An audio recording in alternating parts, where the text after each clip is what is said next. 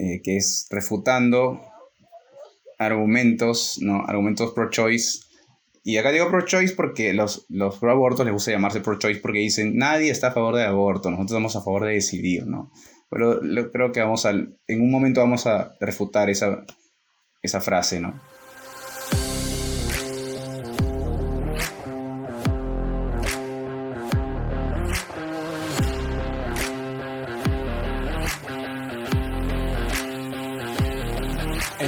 Pasado, en la primera parte de Hablemos del aborto, demostramos que el no nacido es un ser humano y persona. Pero eh, ya en este podcast vamos a abordar los principales contraargumentos de los pro aborto y los vamos a resolver. Bueno, creo que ahora vamos a la parte así más candente, eh, que es refutando me gusta, me gusta. argumentos, ¿no? Argumentos pro-choice. Y acá digo pro-choice porque los, los pro-abortos les gusta llamarse pro-choice porque dicen nadie está a favor del aborto, nosotros estamos a favor de decidir, ¿no? Pero lo- creo que vamos a, en un momento vamos a refutar De esa, acuerdo, acuerdo. esa frase, ¿no? Pero bueno, este, a ver, de repente empecemos con, con este que es uno de los más famosos, que ya Mau de alguna manera los ha respondido, que es, el primero, ¿no? Es un conjunto de células, ¿no? No hay vida humana o no es persona. O también el tema de la vida recién empieza con la implantación, ¿no? Que, que van más o menos por el mismo camino, ¿no? Ujú. Bueno, en este caso ya habíamos comen- eh, comentado bastante anteriormente que científicamente existe un inmenso consenso de que la vida en realidad empieza desde la concepción o desde la fertilización, ¿no? Eh, y nada, en verdad no hay otra cosa que debatir, ¿no? O sea, es un, elemento científico comprobable, objetivo, y en verdad cualquier otra cosa es una percepción subjetiva, ¿no? Que se tenga. Bien, me gustaría, vamos al siguiente y me gustaría tocar uno este, que es muy común, que es el de ustedes los pro vida en realidad solo son profeto.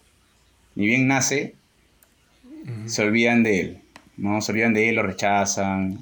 Un clásico. Mau, por ejemplo, ¿qué, qué dirías Ujú. con eso? Bueno, en este caso es, en realidad, es una pregunta o es una afirmación distractora en realidad, ¿no? En realidad lo que es es, un, es una falacia domine, ¿no? Porque no está yendo al punto central del- de la cuestión de si es o no un ser humano, ni siquiera aborda el tema de si el, el aborto es, es moral o no, sino se va a atacar a la otra persona, ¿no? Ah, tú eres eh, X persona, eres mala o no me has tratado bien o, o- las acciones que tienes con otras personas pues nada que ver, no van conmigo, ¿no? Entonces, eh, en este caso lo que hay que decir es que incluso, incluso en el peor de los casos, las, las personas que sostienen la postura provida son unos hipócritas y en realidad no les preocupa la vida después de que nace y solo les preocupan antes de que nazca, en realidad no invalida el punto, ¿no? Porque uno puede ser, digamos, una mala persona según esta concepción, pero igual puede estar en lo cierto, ¿no? Eh, de igual manera, lo contrario, puede una persona de manera dulce y melosa eh, afirmar X cosa que al final puede ser una tontería, puede ser una mentira, ¿no? Un engaño. Exacto. ¿no? Lo cual igual para los pro vida no es que con lo que estoy diciendo no nos importa la vida luego que nace, no más bien me parece que la, que la evidencia indica que eh, más bien los pro vida son quienes más sostienen organizaciones a favor de la vida en general y de la, y de la dignidad de la vida humana, ¿no? Luego. Es verdad. A ver, siguiente. Eh, es el cuerpo de la mujer. Ella decide, ¿no? Seguía esta frase tan famosa. ¿La maternidad será deseada O no será. o no será? ¿No? A mí me gustaría responder esa y, y de ahí de repente las chicas comentan, ¿no? Que bueno, ha quedado demostrado eh, científica y biológicamente, perdón, científica y filosóficamente que no es el cuerpo de la mujer, no es un órgano, no es una extensión de ella, como lo dijo un, un biólogo, literalmente lo dijo en el debate en Argentina, él dijo, es casi, no lo puedo decir porque sabe, es biólogo, pero él dijo, es casi como un órgano de la mujer. Mentira. Es un organismo propio, no es su cuerpo. No es que lo ha querido el patriarcado ni Dios, la naturaleza lo quería así, que por nueve meses esté ese ser vivo en el vientre de una mujer. No hay otra forma. En todo caso, habría que quejarse con la naturaleza de que, pues, ¿por qué ha sido así? ¿no? Pero en vez de verlo como una queja, en vez de verlo como un lamento, es más bien, muchas la ven, y por siglos se ha visto así como una gracia, como una, una bendición, o que esto suene, esto suene cliché, ¿no? Este, por eso le dicen la, la bendición. Pero, pero el punto es que no es su cuerpo. Entonces ella, no- ella puede decidir si quiere este, mutilarse, tatuarse, operarse, mientras sea su cuerpo. Pero mientras tenga un cuerpo dentro del suyo, ya no es su cuerpo. Ahora, aún así, ¿ah? hay casos en que ni siquiera esto es cierto. Nosotros no podemos vender nuestros órganos. Entonces, hay cosas incluso que siendo nuestro cuerpo, la ley no nos permite hacer. Entonces, no es tan cierto esto de que yo hago lo que sea con mi cuerpo, porque no veo a muchas personas haciendo marchas, pues por, yo quiero vender mis órganos, quiero traficar mis órganos. No, No sucede. Pero bueno, y, y luego esto de la maternidad, ¿será deseada o no será? Pues, bravazo, yo estoy de acuerdo con eso. Sucede que cuando tienes tu, tu hijo, pues ya eres madre, ¿no? O sea, cuando ya tienes un, con- un concebido, un embrión, ya eres madre. Entonces, no se trata de que si vas a ser madre o no, sino si vas a ser madre o madre de un hijo muerto voluntariamente por, por, por esta mujer, ¿no? Lamentablemente. Entonces, la maternidad deseada, sí, por supuesto, pero ya eres madre cuando tienes a, al embrión en el vientre, ¿no? No sé si quieren comentar algo, vamos con el siguiente. No, creo que vamos con el siguiente. Ya. Si no quieres abortar, no lo hagas, pero que las demás decidan libremente. ¿No? Dicen también, estoy a favor. No, yo no estoy a favor personalmente del aborto, pero no puedo imponer mi moral sobre los demás. Acá este, quiero hacer como que un, una acotación o más bien centrarnos en, lo que dicen libertad, ¿no? O sea, se trata de, de- de elegir libremente. Entonces, a los hechos me remito, porque no es como que lo que yo pienso, lo que yo digo, ¿no? Este, vamos a un caso específico y reciente, que es la, despenalización del aborto que se dado en Argentina. Este, vamos a dar como que una breve así repasada de qué es lo que plantea para entender por qué esto de que vamos a elegir libremente no es tan libertad. Para empezar, este, ¿qué es lo que ha abierto las puertas a esta ley? Es que ahora el aborto es este, libre, se puede solicitar libremente hasta la semana 14, o sea, yo puedo ir hasta la semana 14 y decir que quiero abortar. Después de la semana 14 hasta los 9 meses también puedo abortar, pero tengo que decir por qué. No tengo tampoco que sustentar con algo como que súper grande, que, porque puede ser por mi salud física, por mi salud emocional o por haber sido víctima de una violación, pero no tengo que certificar que ha sido así. O sea, basta con que lo diga, solo quieren saber por qué. Listo. Ahora, ¿quiénes? Puede ser de 16 años en adelante, o sea, menores de edad pueden acercarse a solicitar un aborto sin la este, autorización de sus padres o tutores. ¿No? O sea, esto quiere decir que una menor de edad que de repente es abusada constantemente por su violador, este, la pueden llevar constantemente a abortar, abortar y seguir abusando de ella y los papás o tutores no tienen por qué enterarse. Y ahora, aquí entramos al tema de, de libertad. El personal de salud debe de respetar la confidencialidad. Confidencialidad, ¿por qué? Porque obviamente no se puede saber la verdad detrás del aborto. Entonces, el personal de salud no puede contar qué es lo que va a hacer. Quien dilate, obstaculice o se niega a practicar un aborto podrá ser sancionado penalmente e inhabilitado en el ejercicio de su profesión. O sea, si yo como médico, enfermera, no tratante, obstetra, lo que sea, me rehúso a practicar un aborto porque no estoy de acuerdo, porque va en contra de mis principios, porque sé y estoy segura que hay vida humana por todo lo que ya hemos comentado al inicio, corro el riesgo de que me quiten mi licencia o me metan a la cárcel. Y si yo no lo quiero practicar, tengo que buscar a alguien que lo haga. O sea, esta ley obliga a que sean cómplices de una u otra manera a que se realice el aborto. Entonces, si estamos hablando de libertad, de que hay que elegir libremente, ¿no? Si, si nos estamos fundamentando en eso, ¿dónde está la libertad de este doctor, de esta enfermera? ¿Dónde está la libertad de conciencia? ¿De dónde está la libertad La de objeción de credo? Porque muchos de la objeción de conciencia, claro. Entonces, este, no, no hablamos de libertad, de verdad, ¿no? Esta ley no protege a la víctima tampoco, porque muchos se jactan del tema de violación, que más adelante también lo vamos a tratar, este, tocar, digamos, específicamente, pero esta ley no protege a la víctima, obviamente no protege al ser concebido, y, y se jacta también de hablar de educación sexual cuando tiene nada que ver con eso, que también tenemos, digamos, un argumento específicamente relacionado con eso. Pero aquí es, y, y es un dato este, objetivo, digamos, es, es, es un hecho que se ha dado en un país vecino y que ya es una realidad. Entonces no nos pueden venir a decir que estamos hablando de libertades cuando claramente vemos que no es lo que pasa. Sí. No, no, dejó todo ya. Boca abierta. Sí, sí. Entonces vamos con, con el siguiente, que dice el eslogan, ¿no? Muy conocido. Educación sexual para decidir, anticonceptivos para prevenir, aborto legal para no morir, ¿no? Y ahí se habla de que otra frase muy, muy usada, que es el aborto, no se trata de aborto sí o aborto no, sino que si es aborto legal o aborto clandestino, ¿no? Se legalice o no, el aborto va a seguir sucediendo. O también esto de nadie quiere abortar, o sea, ninguna mujer quiere abortar, pero debe poder hacerlo seguro si, si lo decide, ¿no? O sea, no se tiene que morir si lo decide, ¿no? Sí, aquí otra vez a, las, a los hechos me remito, porque se trata de que verdaderamente veamos qué es lo que sucede y no lo que nosotros decimos porque se nos ocurrió. ¿no? Y, y- y en este caso me gustaría hablar específicamente de un, eh, de un, se me fue la palabra, vivencia no es, de un testimonio, de un testimonio de alguien que no solamente este, tuvo que pasar por el dolor de varios abortos, sino que trabajó dentro de una de las clínicas de aborto más grandes en el mundo, que es Planned Parenthood. ¿no? Esta chica, este, para empezar, en su colegio, este, fue Planned Parenthood a dar una clase de educación sexual, una charla de educación sexual. Entonces, ¿qué es lo que proponían ellos, no? Todos lindos, obviamente buenos con los chicos a los 13 años, ir a explicarles, ¿no? Entonces, ¿qué es lo que decían? Que ellos tenían que conocer su sexualidad, explorar su sexualidad, explorar su cuerpo con ellos mismos y con los demás, pero que tenían que hacerlo de forma segura, ¿no? Tenían que practicar el sexo seguro. ¿Qué cosa quisieran? Tenían que practicar el sexo seguro.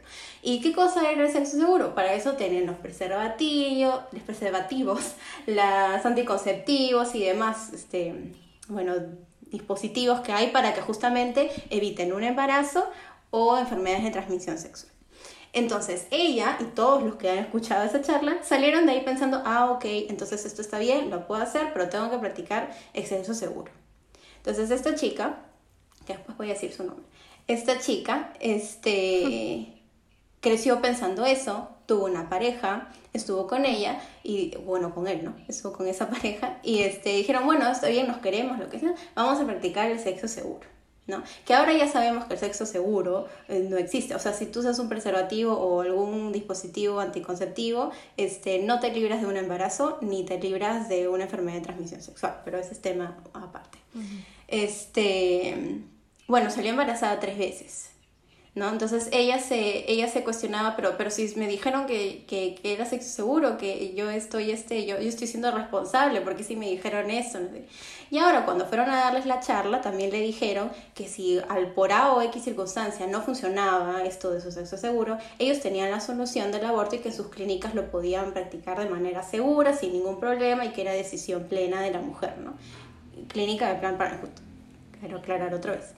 Entonces, este, ella se practica tres abortos y este y para esto, este, lo que quiero llegar con esta primera parte de su testimonio es que cuando ella va a abortar tiene que firmar un consentimiento. Cuando alguien va a abortar en esta clínica firma un consentimiento. Y este consentimiento dice este, que si tú mueres en el procedimiento, tu familia no puede ir a denunciar a la clínica por tu muerte.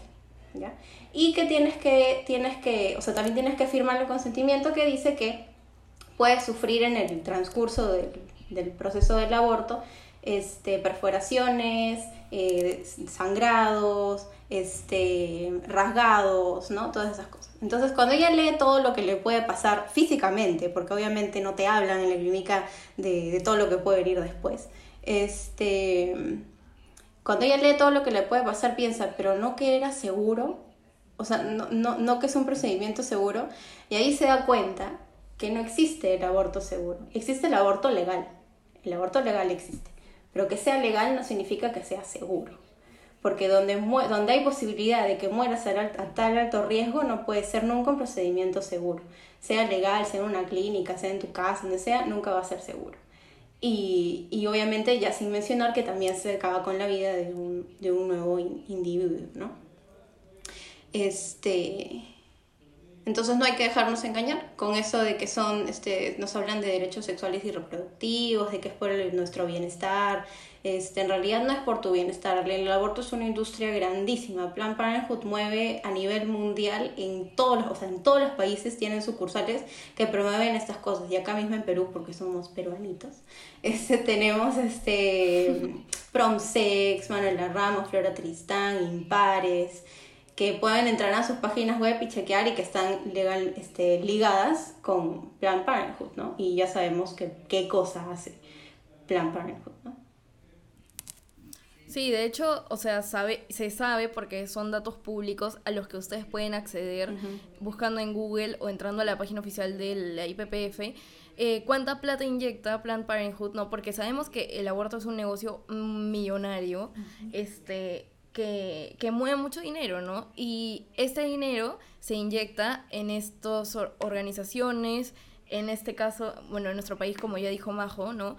Este, reciben durante muchos años consecutivamente plata para poder promover el aborto, ¿no? Y de hecho, no sé si, si, si se enteraron, pero cuando legalizaron en Argentina, la IPPF agradeció, mm. ¿no? Este, a todas las organizaciones que habían recibido plata porque efectivamente ellos habían hecho pues presión durante tantos años, porque se hace lobby durante años, para que por fin se llegue a la legalización, ¿no? Entonces, no, o sea, no seamos eh, ciegos, entremos, eh, de hecho, justo, bueno, tenemos un documento de los estados financieros de la IPPF donde detalla cuánta plata se inyecta en el Perú, donde ni siquiera es legal donde ni siquiera, o sea, se practican abortos legales, donde no hay un protocolo, donde esto todavía no está en debate, porque todavía no ha pasado al Congreso para debatirse la ley. O sea, es un país que está en proceso hace años y la IPPF ya pone un montón de plata en el Perú. Entonces,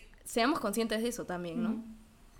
Además, ahí me gustaría agregar ahí, eh, respecto al tema del aborto legal o aborto clandestino, de que pongamos otro ejemplo, en, le, pongamos a los pro aborto un contraejemplo, ¿no? Pensemos en un caso terrible que es la, la, mutilación genital femenina que ocurre en África, en Oriente Medio, ¿no? En el cual a muchas personas, por un supuesto requisito de pureza cultural, se tiene que dañar quirúrgicamente los genitales, ¿no?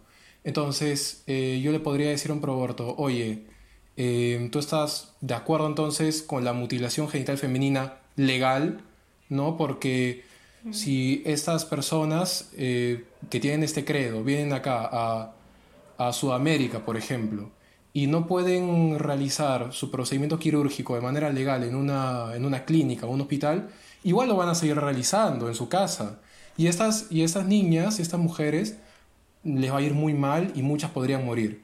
Entonces, ¿estás de acuerdo con legalizar ese tipo de práctica? Entonces, al final, eh, el tema es analizar la moralidad también. Nuevamente volvemos al punto inicial, ¿no? Analizar la moralidad que está basada en los argumentos científicos y filosóficos, ¿no?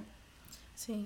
Y también... me gustaría agregar una última no, dale, dale. No, yo quería simplemente acotar que la moralidad no es algo subjetivo, o sea, no existe una moral, o sea, una moral subjetiva y como que todo lo podemos este acomodar a lo que nos parece en ese momento que debemos, ¿no? Sino que ya existe, o sea, eso ya está debatido, eso ya, o sea, ya existe, ¿no? Por más de que se dan vueltas, o sea, no podemos como cambiar el discurso según el favor, ¿no? O sea, según nuestro favor, mejor dicho.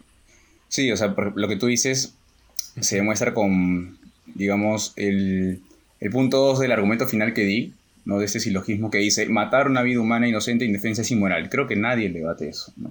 no, no vamos a hacer un podcast sobre la moralidad del asesinato, porque es otro tema. Pero creo que toda la sociedad occidental está de acuerdo en que matar una vida indefensa e inocente es inmoral. Y pues qué vida eh, o mejor dicho, en qué desarrollo la vida humana está en su etapa más indefensa y más inocente, pues en el embrión, ¿no? en, el, en el vientre, porque no ha cometido todavía ningún delito para que pueda ser considerado culpable de algo y no se puede defender. Este, y me gustaría agregar, una última cosa con lo que respondió Majo, con su testimonio, ¿no? que esto nos, nos evidencia de que no es una lucha solo por el, el feto, sino por la mujer porque a veces nos acusan a los Provida que nos obsesionamos con el, con el no nacido y nos llaman profeto, profeto y antiderechos, antimujeres y cosas por el estilo. Que odiamos a la mujer. O que odiamos a las mujeres cuando es todo lo contrario, porque el, el aborto daña a la mujer no solamente en su integridad moral, sino literalmente física, ¿no? Hay testimonios eh, abundantes de los, de los casos de, de aborto después de, y de repente eso va a hablar un poco más majo, pero estamos acá por, por las mujeres, no solamente por sus, por sus hijos por nacer, ¿no? A ver, siguiente, siguiente argumento clásico, pro-choice. Dice, no se trata de un debate moral, eso lo escuchaba mucho, ¿no? No se trata de un debate moral ni ético, y es más, ni siquiera se trata de un debate sobre el origen de la vida, sino de un tema de salud pública, ¿no? A mí me gustaría agarrar ese y de repente ustedes comentan luego. Creo que todos queremos agarrar ese porque es muy... Este, Dale, Ya, es muy astuta esta posición porque de saque nos están quitando el debate. pues, ¿no? Ellos dicen, no se trata de un debate moral. Pero como dice Mauricio, entonces si no se trata de un debate moral, ¿de qué estamos debatiendo? O sea, se acabó. O sea, obviamente que se trata de un debate moral. Y es más, obviamente que se trata de un debate moral porque ellas usan la moralidad para hacerlo. ¿Por qué, qué argumentos usan ellas? Las mujeres mueren en clínicas clandestinas. Pues yo le diría, bueno, pero si no se trata de un debate moral, que mueren, pues no.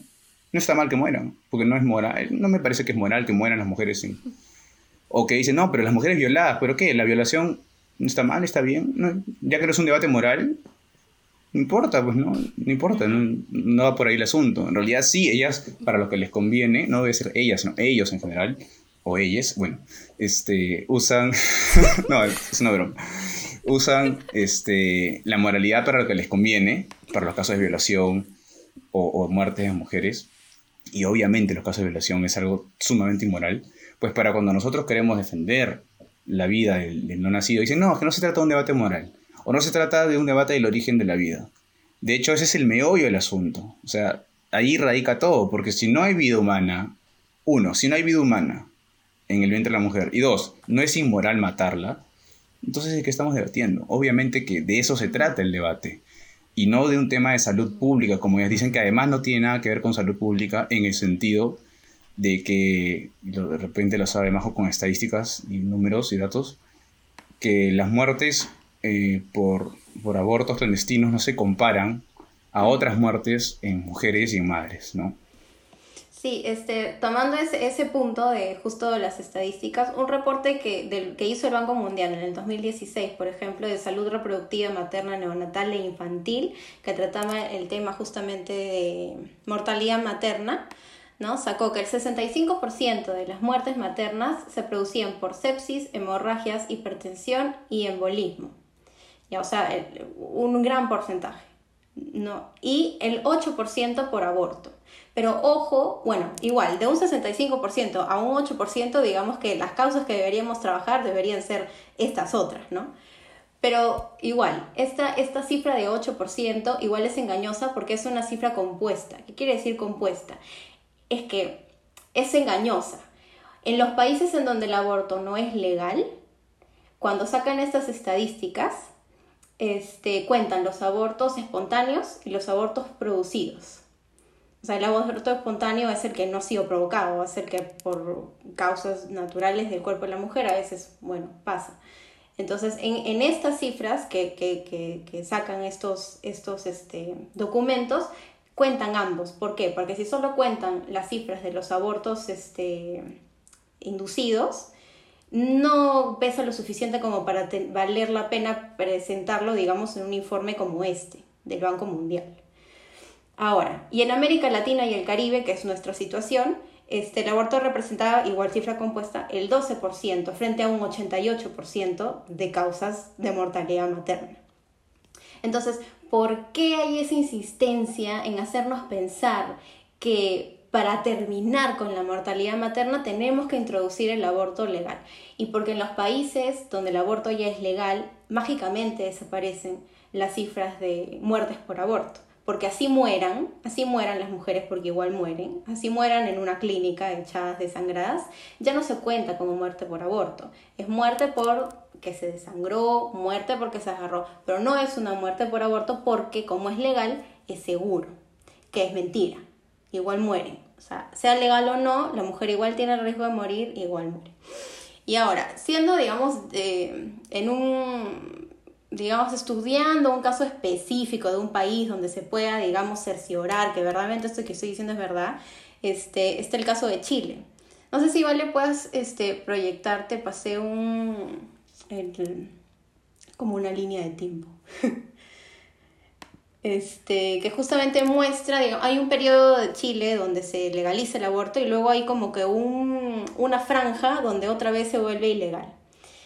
Y, en esta primera, digamos, este, línea de tiempo se ve, digamos, los acontecimientos claves que pasan para llegar al, al aborto este, terapéutico y luego este, otra vez cerrarlo.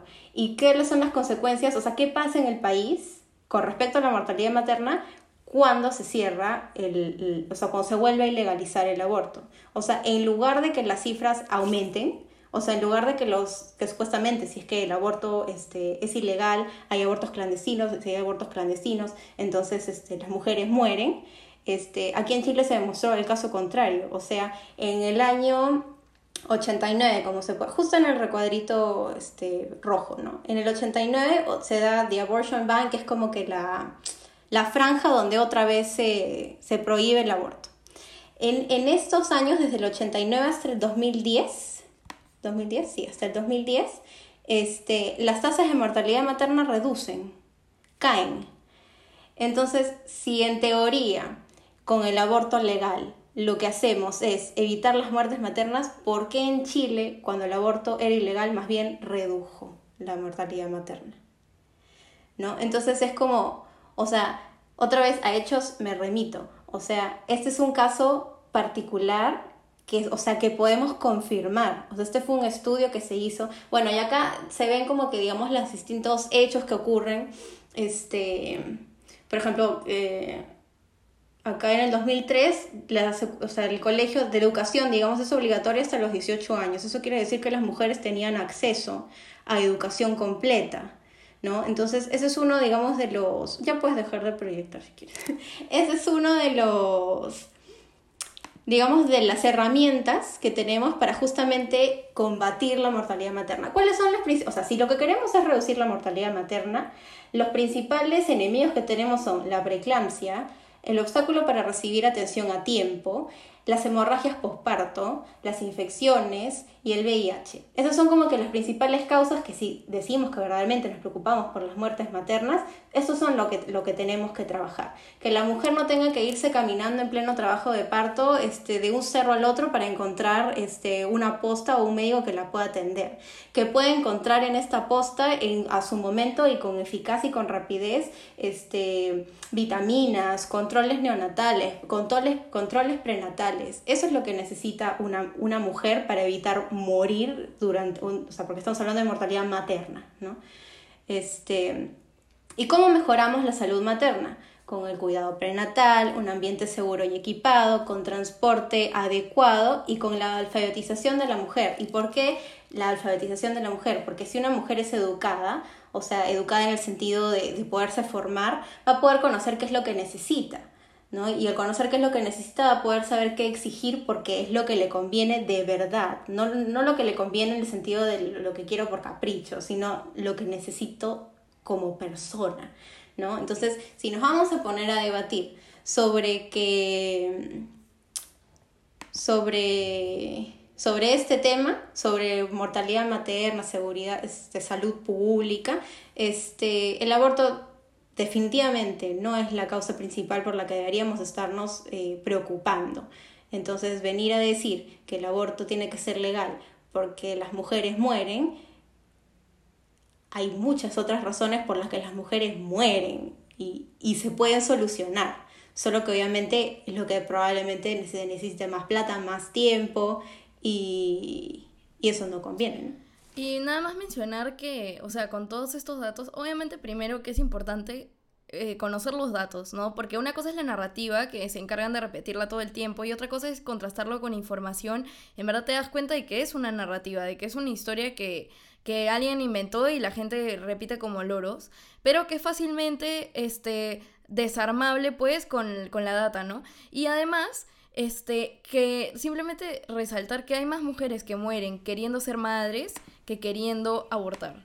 ¿no? O sea, hay más causas de mortalidad materna porque no pueden llegar porque al hospital o a donde tengan que ir para que las atiendan en el parto, porque no las atienden a tiempo, por etcétera, que porque en verdad se practican un aborto este inducido, ¿no? Entonces, eso eso es importante también. La mujer eh, no solo la mujer peruana, sino la mujer quiere ser madre y cuando está embarazada realmente lucha por la vida de, que tiene dentro, ¿no? Y, y, la salud pública en nuestro país particularmente es tan desastrosa que las mujeres se mueren porque no son atendidas durante el parto o a puertas de. Entonces, o sea, antes de pedir una ley que mate a otra persona, pensemos en cuántas personas, cuántas... Y ellas mismas. Exacto, en que, mata a la mujer y mata al, al otro individuo si no quieren decirle niño, porque ya también me han cancelado por decirle niño, pero si, si quieren decirle feto, como quieran decirle, este... El otro la, la,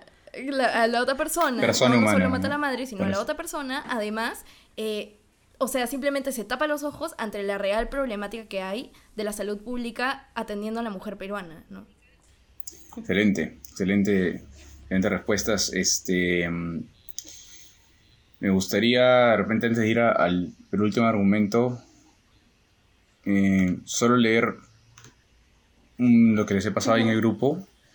Lupe Batallán puso en su historia un testimonio chiquito, ¿no? Una chica le pone y le dice, hola, espero que leas esto y no puedas borrar mi identidad. No, perdón, dicho, y borres mi identidad, ¿no? Yo aborté en el 2019 y ahora tengo depresión severa y estrés postraumático. El aborto no cura, no soluciona, no ayuda a la mujer, la daña mucho más. Espero que todas tus lectoras y lectores puedan ver esto y decidir. Si estás embarazada, tener tu bebé y te juro que no te vas a arrepentir. Pero si no lo tienes, te arrepentirás toda tu vida. Pero si eres un lector que estás a favor del aborto y no tienes, bueno, ni idea de lo que es, por favor, para, porque no solo matas una vida, sino también destruyes a la mujer. Eso es lo que deberíamos enfatizar, ¿no? No solamente es una lucha por el no nacido, sino por la mujer en general. ¿no? Este, bueno, el siguiente argumento eh, sería, en caso de violación, será un trauma para la mujer ver al niño todos los días, ¿no? O llevar un embarazo de, por haber sido violada.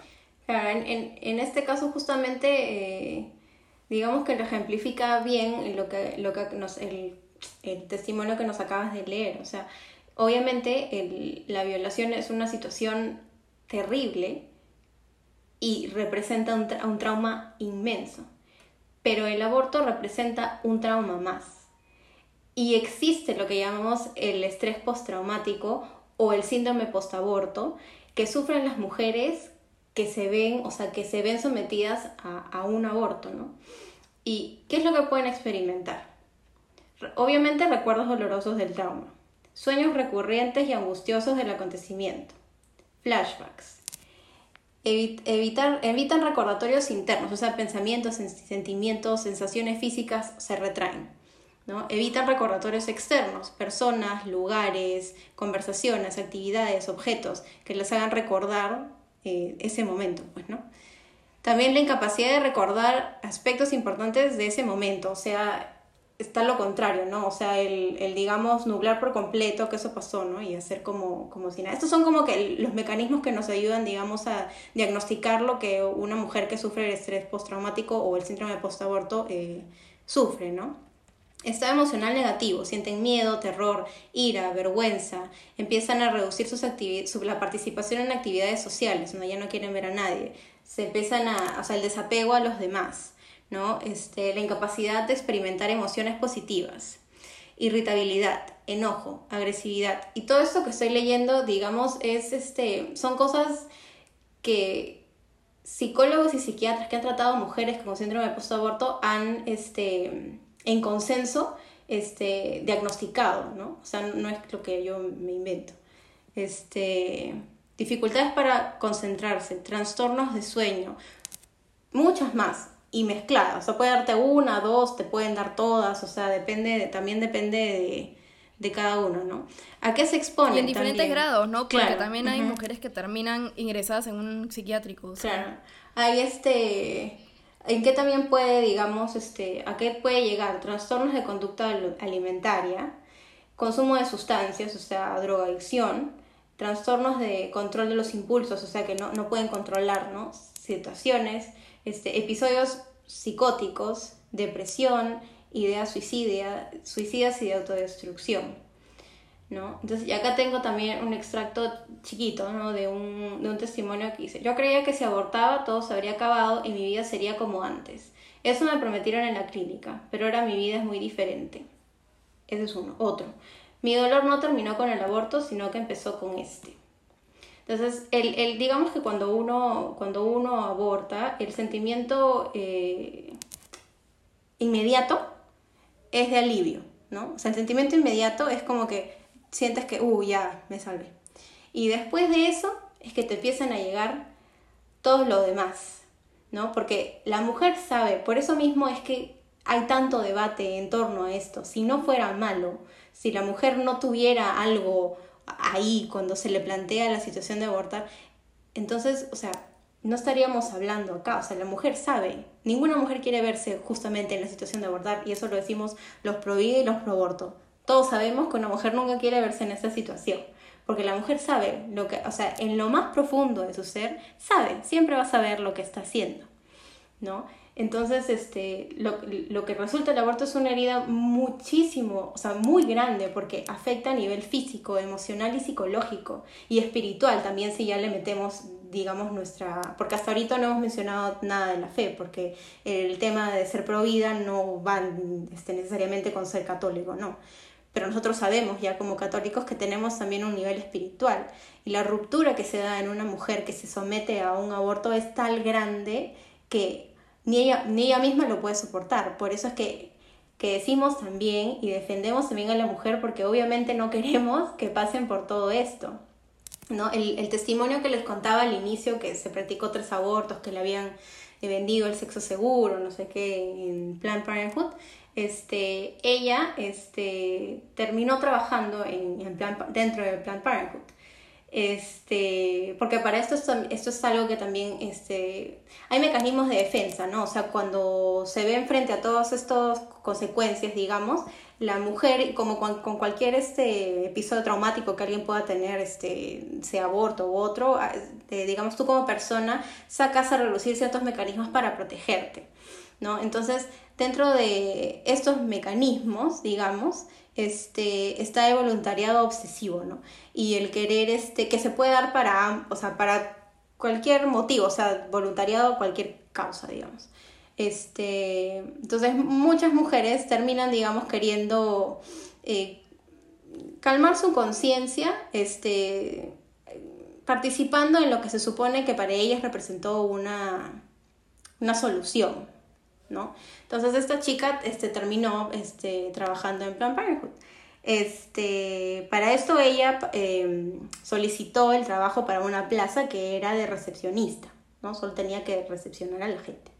Este, la contrataron todo porque como ella contó que habías pasado por tres abortos, le dijeron, ah, perfecto, entonces tú sabes lo que esto es para que puedas ayudar a las demás chicas. Ya, entonces, este, y en su primer día le empezaron a dar un montón, digamos, de instrucciones que tenía que seguir. Este, solo, por ejemplo, no podía nunca decir bebé, ni hijos, ni mamá. Son palabras prohibidas en la clínica, no se mencionan nunca. Este, que tenía que decir que era un tejido o un coágulo o un conjunto de células, ¿no? Eso, eso es lo que tenía que decir, a lo que se tenía que referir. Este, si no, podía ser sancionada, ¿no? Este, o expulsada. Este, y, un, y bueno, les dije, le dicen ¿no? que para esto, eso es de hace varios años atrás, la cifra ahora debe ser multiplicada por mil, pero bueno, los abortos en esa clínica de Plan Parenthood eran los martes y los jueves y tenían que cumplir con 25 abortos al día. Por eso te digo, eso fue hace fácil más de 10 años, ahora debe ser por mil. Entonces, este, y ella se tenía que encargar de llamar y asegurarse que las chicas vayan a su cita, ¿no? Entonces, este, y, y, tenían que ir porque creo, mm, bueno, esto no estoy segura, pero creo que también si es que alguno cancelaba o faltaba, también repercutía en su, en su chamba, pues, ¿no? Este... Ahora obviamente ella vive dando este testimonio para que la gente conozca lo que hay detrás y, y no se repita, ¿no? Este, y un día, este, bueno, fueron las chicas a hacer sus abortos y el, uno de los doctores que va que para esto cuenta que los doctores en las clínicas abortivas siempre rotan porque como mueren las chicas igual, este, para evitar que las familias este, vayan a denunciar, no se queda un médico, digamos, un médico en la misma clínica siempre, tienen que irse rotando para que no los encuentren. O sea, para que, para que, para que vean y quien lo escucha ahorita lo retorcido que es, o sea, cómo algo que supuestamente está abogando por tu salud y tu bienestar puede ocultar tanto, ¿no? Entonces, este, bueno, este doctor, si lo podemos llamar así, este, le pidió a ella que lo asistiera. Y ella se quedó como, pero yo no soy enfermera ni nada, yo soy recepcionista. Le dijo, no, no, no, pero tú ven, asiste. para, porque aunque sea legal, no se certifica que quien lo vaya a hacer esté preparado, o no, no. Ella era una chica que no tenía nada de conocimiento de salud, sin embargo le pidieron que asistiera en un aborto y en una clínica de Planned Parenthood, o sea, no en una clínica de la esquina, no en una clínica de Planned Parenthood.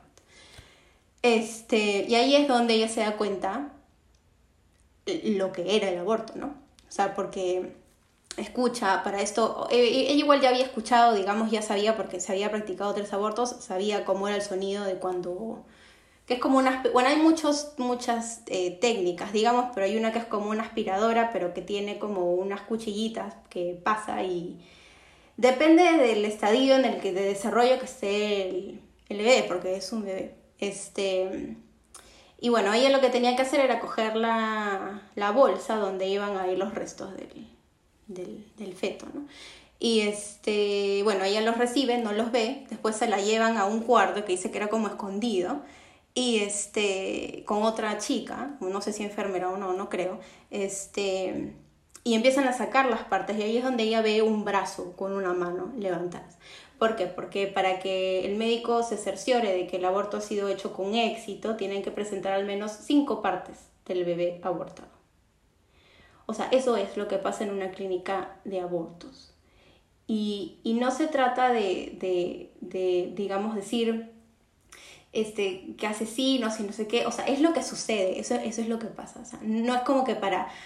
Si no conocemos cómo son las cosas, si no somos conscientes de lo que está pasando, no vamos a poder entender, digamos, la magnitud de por qué esta lucha sigue. Si no fuera un, un asesinato y si no digamos, dañaran las entrañas hasta lo más profundo del ser de la mujer, no estaríamos acá hablando ya casi hora y media, creo, sobre la importancia de, de proteger la vida de ambos, ¿no?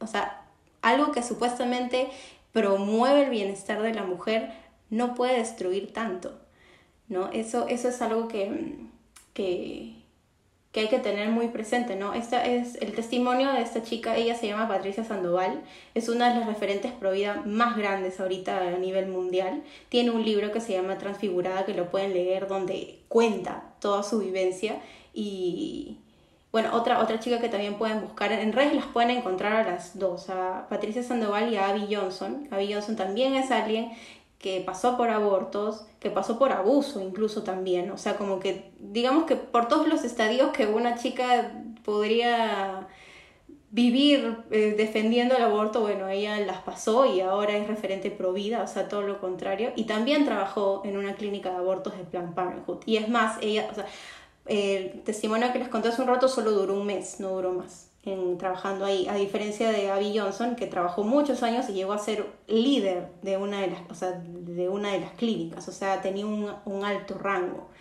Entonces, si personas que han estado trabajando dentro y lo han visto todo, han salido porque saben lo que es, imagínate nosotros, ¿no? O sea, ¿cómo no, cómo no defender esta causa si ellas sabiendo cómo es lo hacen, ¿no?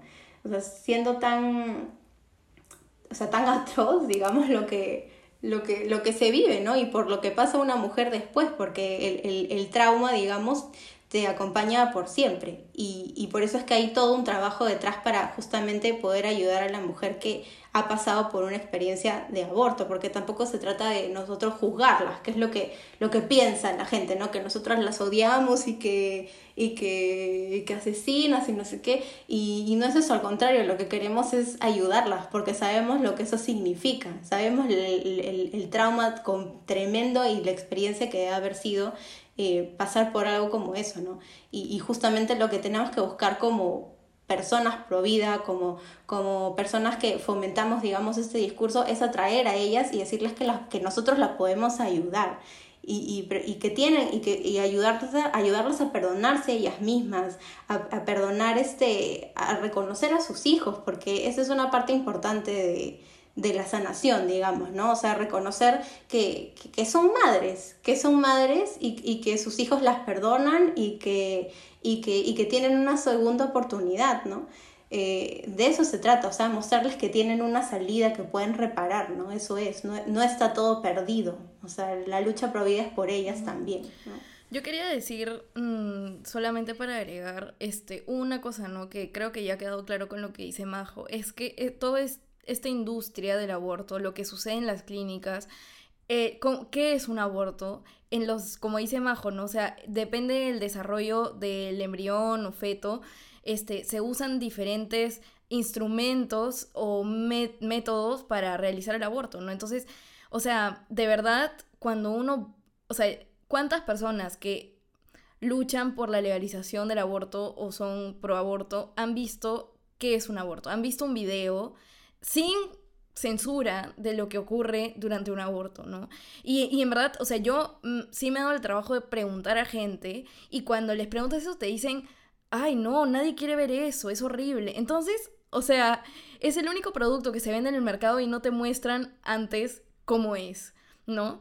Y, y de verdad sí, o sea, cuando, cuando uno se entera de lo que ocurre ahí y de, y de todo lo que ocurre en la industria, entonces te das cuenta de que es horrible, ¿no? Y de que defender eso muchas veces es porque ignoramos qué es lo que ocurre, ¿no? Eso como, como primero, como para, este, no sé, reforzar que, que que primero hay que conocer por qué luchamos, ¿no? Y segundo, que este, el aborto solo defiende al violador. ¿No? Y eso es algo que habíamos hablado un poquito antes, ¿no?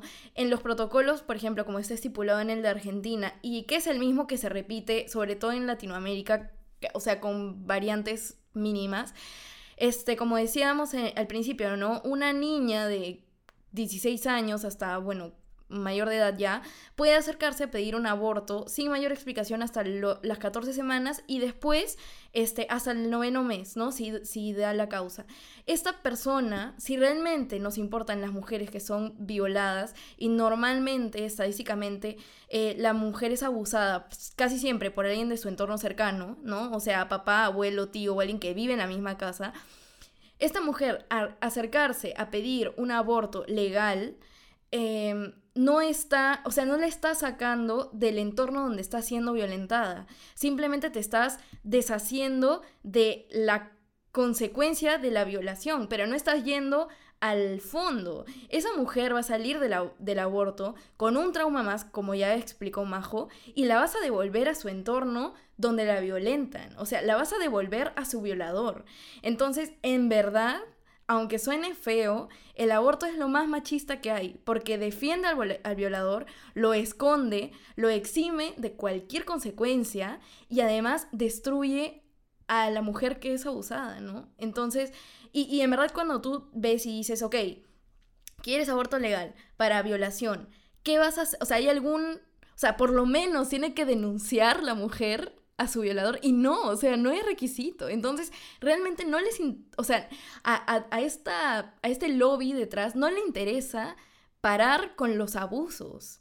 ¿no? O sea, es, es real eso, e, es, es verdad. Y, y, y, si en algún momento se, se, implementa aquí, va a ser lo mismo, o sea, y, y más aún con el sistema horrible que tenemos este, para, para penar pues a, a, a, los violadores, ¿no? Usan como caballo de batalla el caso de las violaciones porque saben que son los casos pues, más polémicos, más, más sensibles, que más apelan a la, a la emotividad de las personas, pero en el fondo, como tú bien dices, no les interesa eso. Y prueba de ello es que en sus leyes no abordan eh, cuáles son las penas para los violadores, ¿no? Tanto es así que al final, pues en la ley finalmente lo que importa simplemente es el aborto por el aborto, incluso hasta 14 semanas, 18, y ahí tenemos países que son hasta el sexto mes y otros ya hasta el noveno, que es una, una locura, ¿no? Pero todo lo que ustedes nos han dicho ahorita, el testimonio que nos ha eh, dicho Majo y lo que nos acabas de comentar, ¿vale? Creo que habla por sí mismo, ¿no? Y son más fuertes que los argumentos que hemos tratado de dar Mao y yo. O sea, si bien es cierto la biología, la filosofía y el derecho pueden ayudar, creo que un solo video de lo que es un aborto puede convencer a una persona, a una persona sensible, abierta, porque ya ni qué decir, hay personas que cierran su, su conciencia, ¿no? Por ejemplo, hay personas que he escuchado que dicen, bueno, eso del, del símbolo, el síndrome posaborto no es cierto, porque yo tengo una tía que abortó cinco veces y está como si nada, ¿no? Eso son, eso, no le pasa nada. Bueno, puede, pues. Eso puede pasar y por ahí si es que alguien lo escucha y alguien conoce por aquí a alguien que, que, que ha abortado y que no, no, bueno, no ha visto que alguna de las cosas que he mencionado las ha vivido, eso es lo que se llama mecanismos de defensa. Un mecanismo de defensa es el nublar por completo lo que te ha pasado. Lo que no quiere decir que internamente no lo esté viviendo, te aseguro, te aseguro que sí. Exacto. Y no quiere decir que no esté mal.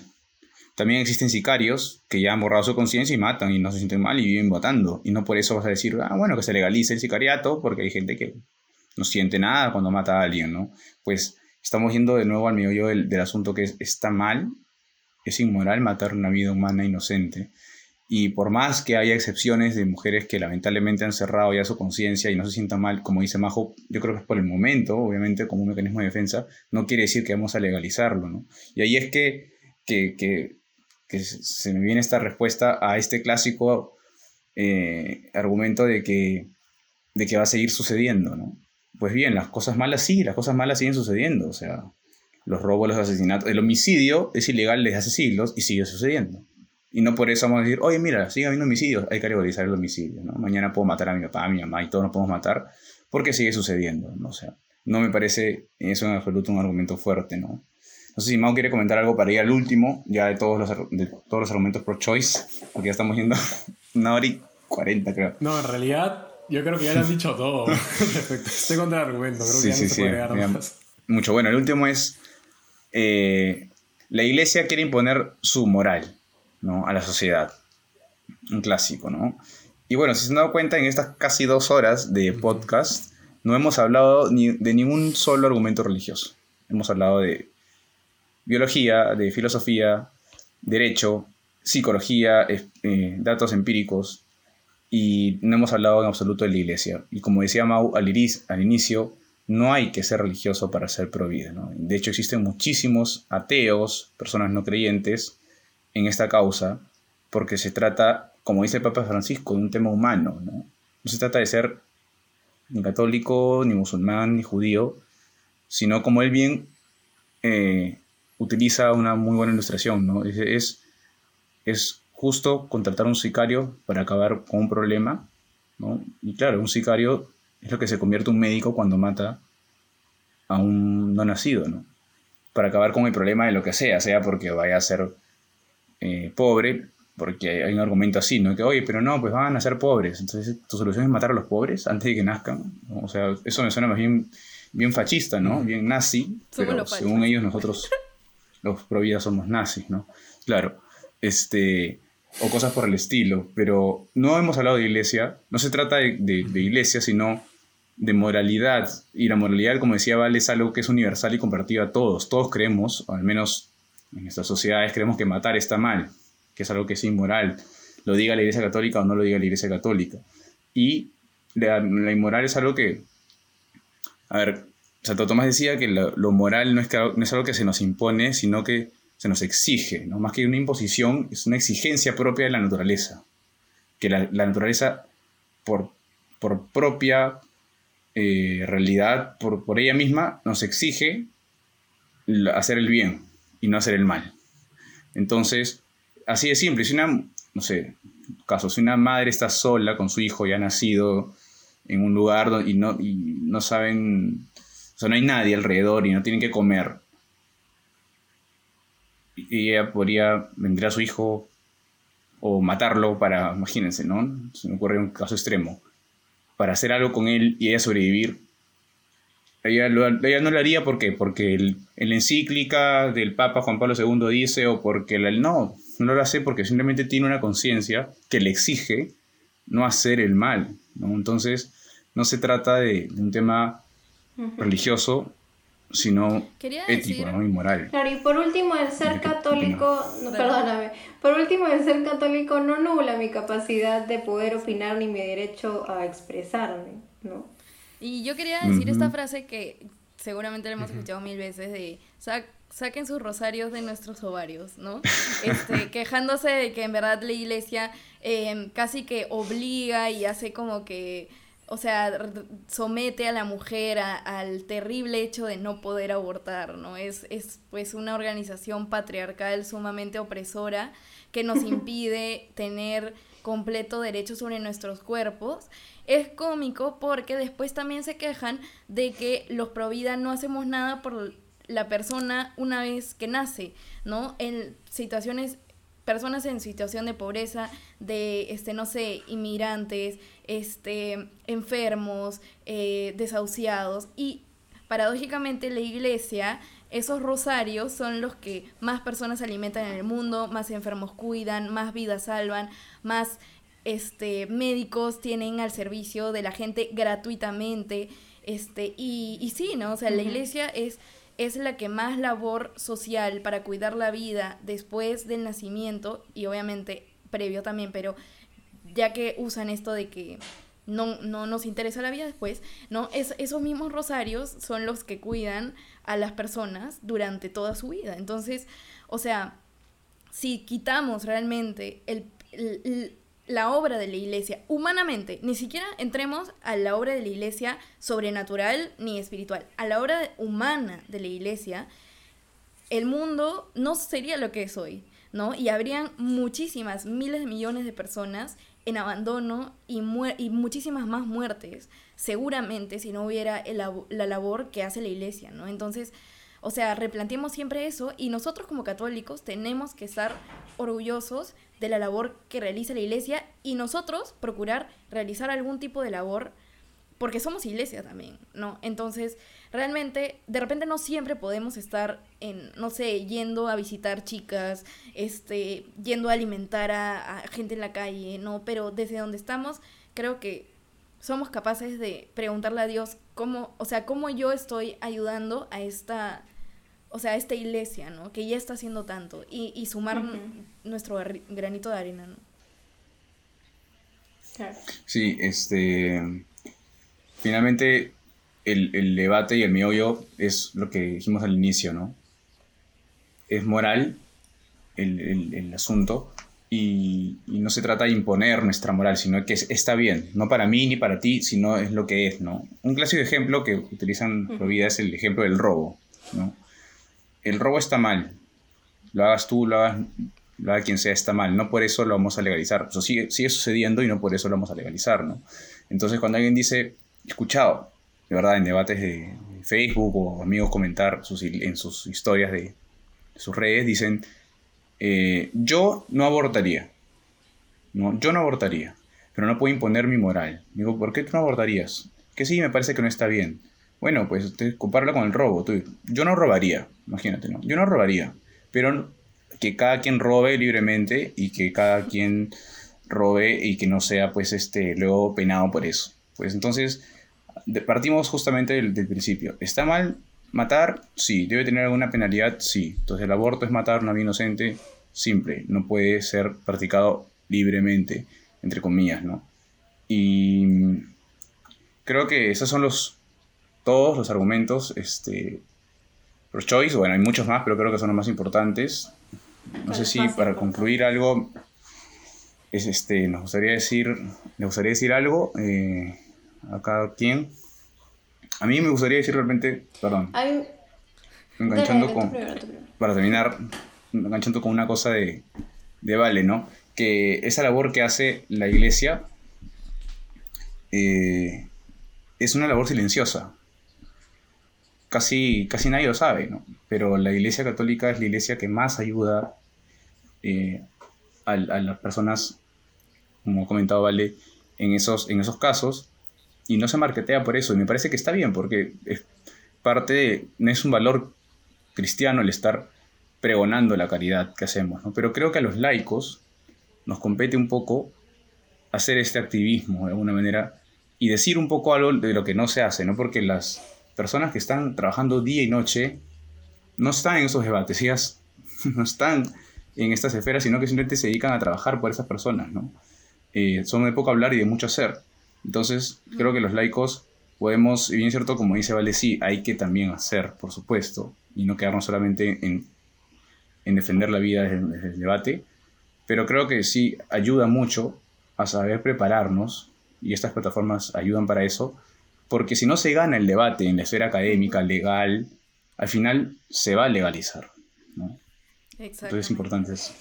Yo quería agregar que, ya que estamos hablando de, digamos que todo esto es como que para ir preparando o saber los puntos que tenemos que tener en cuenta cuando nos vemos en el debate con una persona que, que está a favor del aborto, ¿no?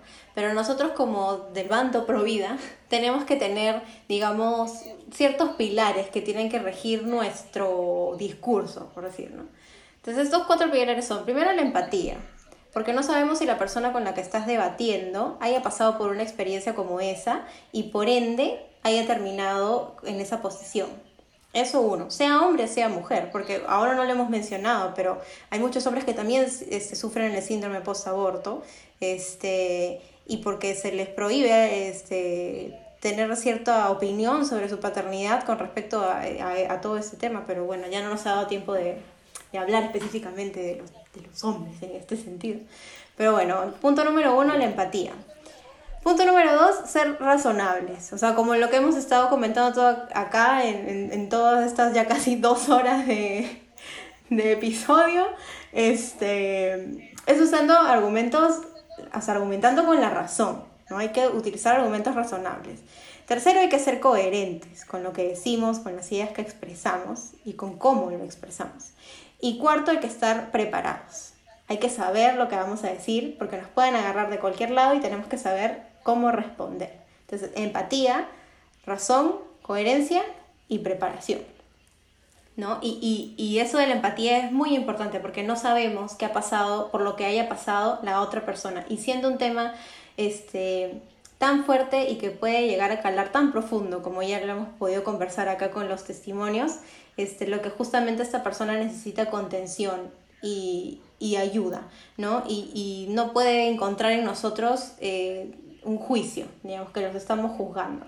Ahora eso no quiere decir que tengamos que callar la verdad, la verdad hay que decirla, no por, o sea, le duela a quien le duela, el aborto es así, ¿no? Y, y, pero lo que esta persona tiene que entender es que justamente porque sabemos cómo es el aborto, entendemos por lo que puede estar pasando y que estamos dispuestos a ayudarlos, no a juzgarlos, a ayudarlos. Eso es lo que, digamos, tenemos que tener siempre presente cuando nos veamos en una situación donde haya que defender la vida, que siempre, bueno, ahora todos los días, en todo lo que hagamos, este, tenemos que defender la vida. Y ahí justo eh, me gustaría comentar, enganchando con el tema de caridad que ha dicho Majo, eh, y es un consejo mío que cuando estamos debatiendo con una persona pro aborto, nosotros debemos de estar de acuerdo con otra persona siempre que sea posible en, en cuestiones pues que, que sean morales, ¿no? Eso eh, respeta la dignidad de la otra persona y también nos hace avanzar porque ya tenemos una base común. Por ejemplo, eh, si es que ambos estamos de acuerdo de que es inmoral un aborto en el noveno mes de embarazo, entonces digámoslo claro, ¿no? Oye, yo también estoy este, en contra de eso, ¿no? Eso respeta su punto de vista, pero también nos va a ayudar a avanzar. Decimos, ah, ya, ok, ¿y por qué te parece inmoral? ah, porque por ABC, ah, entonces el verdadero punto de problema es esto, y entonces vas avanzando, ¿no? Y ya pasando también a un tema un poco más táctico al momento de, la conversación, yo creo que debemos hacer eh, bastantes preguntas, porque eso es parte de una, de una correcta comunicación y escucha, ¿no? Eh, debemos hacer preguntas como, ¿y cuál es tu creencia respecto a este punto? O sea, ¿es inmoral o, o es o, no es inmoral, este, cómo llegaste a esta conclusión, ¿no? Para quizás ver cuál es su, método deductivo, ¿no? Para quizás ahí ver cuál es su, este, el error que está cometiendo. También esclarecer algunas cosas, ¿no? ¿A qué te refieres con esto? ¿A qué te refieres con persona? ¿A qué te refieres con, con vida? ¿A qué te refieres con, con eh, derecho a decidir? ¿No? Y también eh, ya finalmente creo que se podría preguntar, para, para avanzar en las conversaciones, eh, se puede realizar un método no directo de decir, ah, bueno, yo afirmo de que esto es inmoral por ABC, ¿no? Sino quizás igual tratarlo como una pregunta, ¿no? Decirle, ¿qué opinas de un, si una persona dice que el aborto es inmoral porque se mata a un ser humano? Entonces la otra persona ya no lo ve quizás directamente, ah, tú eres el, el enemigo, ¿no? Y me pongo a la defensiva, ¿no? Sino quizás al momento de tratarlo, tratar la conversación como un poco más impersonal, ¿no? El punto pro vida, entonces la otra persona quizás no se va a poner a la defensiva y, y esté dispuesta al final a dialogar un poco más, ¿no? Sí, eso que has dicho de, de, de, acordar en los puntos este, y hacer preguntas es sumamente importante porque psicológicamente también predispones a la otra persona a escucharte. O sea, cuando te, te escuchan decir automáticamente, ah, yo también estoy de acuerdo en esto, es como que ya generas, digamos, un lazo y una apertura a escucharte. Y cuando le empiezas a hacer preguntas, como dice Mau, este, lo haces reflexionar sobre lo que él mismo ha dicho. ¿no? Entonces ya no se siente como que tú impones, sino que lo estás haciendo cuestionarse sobre lo que él mismo dice. Entonces, es, e, esas son como que tácticas que, que, sirven un montón para justamente hacer llegar, a, o sea, lograr lo que queremos, que es que nos escuchen con razones y, y, y, y, y finalmente nos entiendan, ¿no? Que, que al fin y al cabo lo que no queremos, o sea, no queremos ganar un debate, nosotros no queremos ganar un debate, queremos ganar a las personas, queremos que esas personas se unan a nosotros, ¿no? E-, eso es algo que también tenemos que tener, digamos, este, en cuenta. Tiene que ver con el punto uno que decías de la empatía, es decir, esas tácticas sirven no para estar escuchando y decir, ah, ya, le escucho por acá y mientras le escucho estoy pensando en cómo refutarla, cómo llevarla a mi lado, sino para entenderla, para decir cuál es lo que más le mueve a esta persona. De repente, de verdad, eh, ella está, ella, en este caso solo podría ser una mujer, de repente está tratando de, justificar que a un momento cometió un aborto. Y como tú dices, podemos estar juzgándole y creer que estamos en un gran debate cuando en realidad ella solamente está tratando de justificar una culpabilidad. Por ejemplo, se me ocurre. Entonces, entenderla, ponerlos en su lugar y a partir de ahí llevarlos a nuestro bando, no porque nosotros somos lo máximo, sino porque creemos que defendemos pues, la causa, la verdad, la verdad y la vida, ¿no? Y, y un último consejo que yo daría es ir punto por punto porque a veces en este debate se saltan de un punto a otro. Estamos debatiendo el origen de la vida y en eso dicen, no, pero es que los pobres. Entonces, bueno, ok. Entonces tú no, estás, tú no dices que estás a favor del aborto por que no estás de acuerdo en cuándo empieza la vida, sino porque van a ser pobres. Luego te dicen, no, pero la violación, la cosa de violación. Entonces te saltan de tema en tema la sobrepoblación y un montón de otras cosas.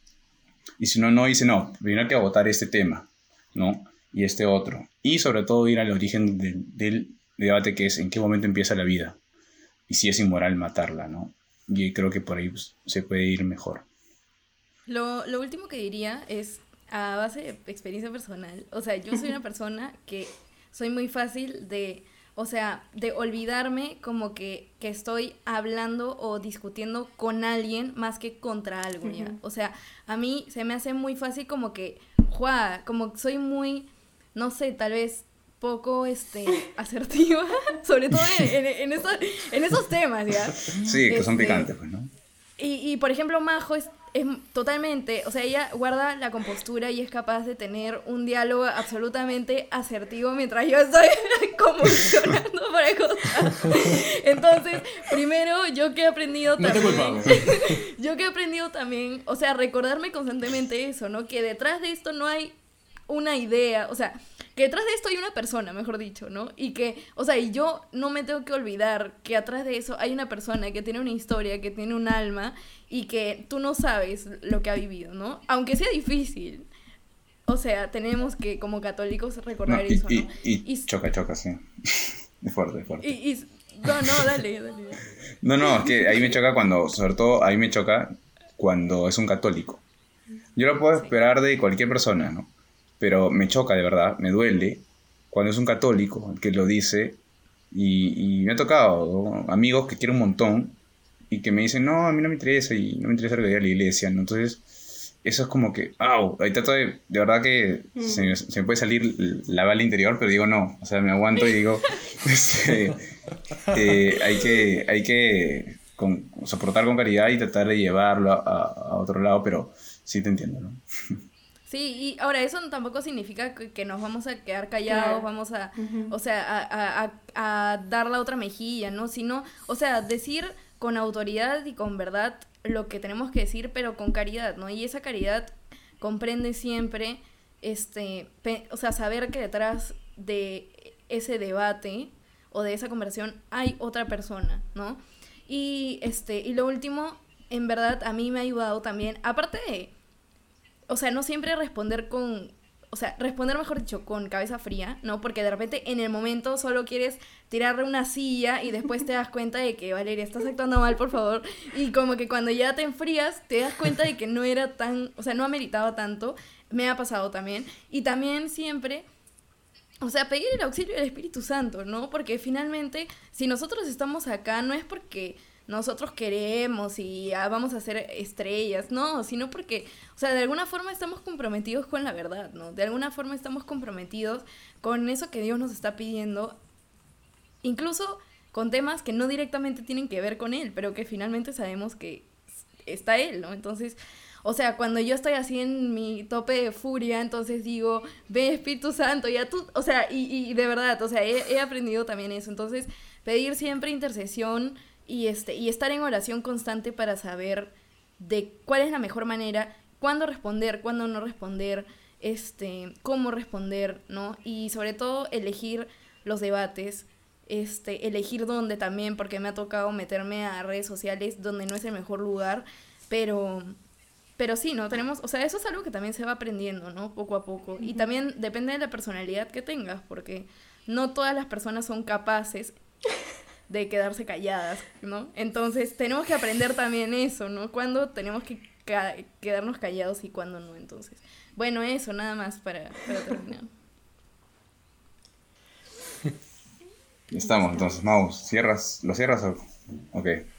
Eh, bueno, si me toca cerrar, lo único que tendría que decir es muchas gracias a todo el público que ha escuchado. que ha escuchado tiempo. probablemente dos horas, luego vamos a ver cuánto es el tiempo Están bonito, durmiendo pero probablemente dos horas. Sí.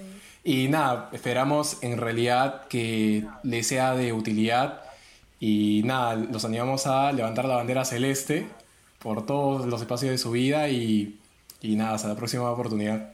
Gracias, nos vemos. Adiós. Chao, chao. vemos.